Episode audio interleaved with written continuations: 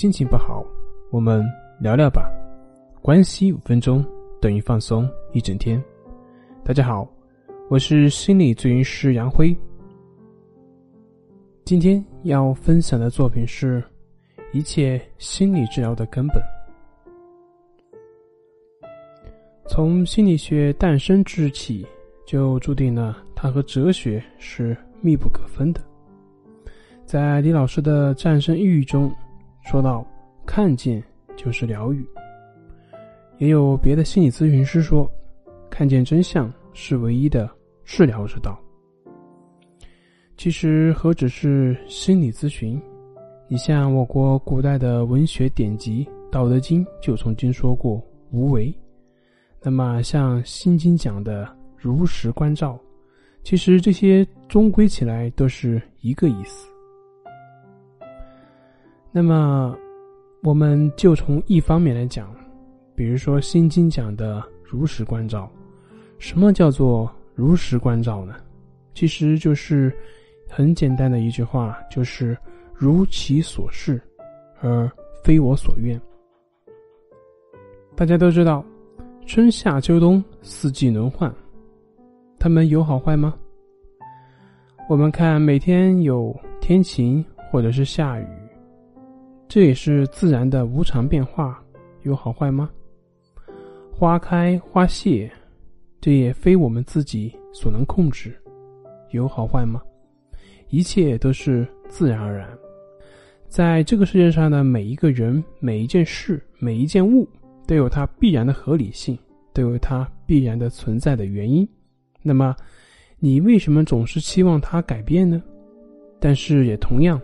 既然你想它改变的想法已经存在了，那么它也就存在了，也是过去的因缘条件所发展出来的这样一个想法。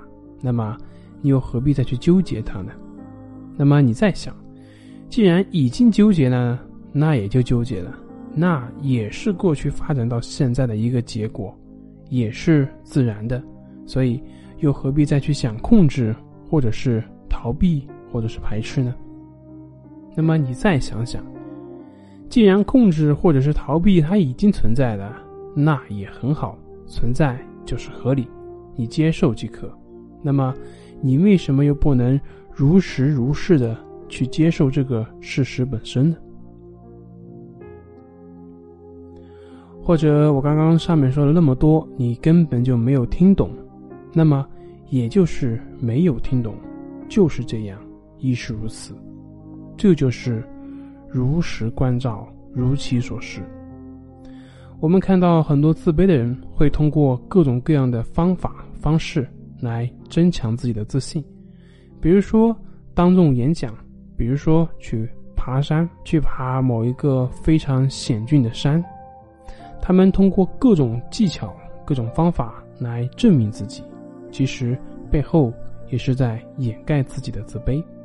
但是，他们并没有真正的去面对自己，并没有看到最真实的自己。什么时候他们懂得如实如是的去看待自己，让是什么就是什么，那么他就能够真正的面对自己了。不然，他将永远会走在自卑的烦恼当中。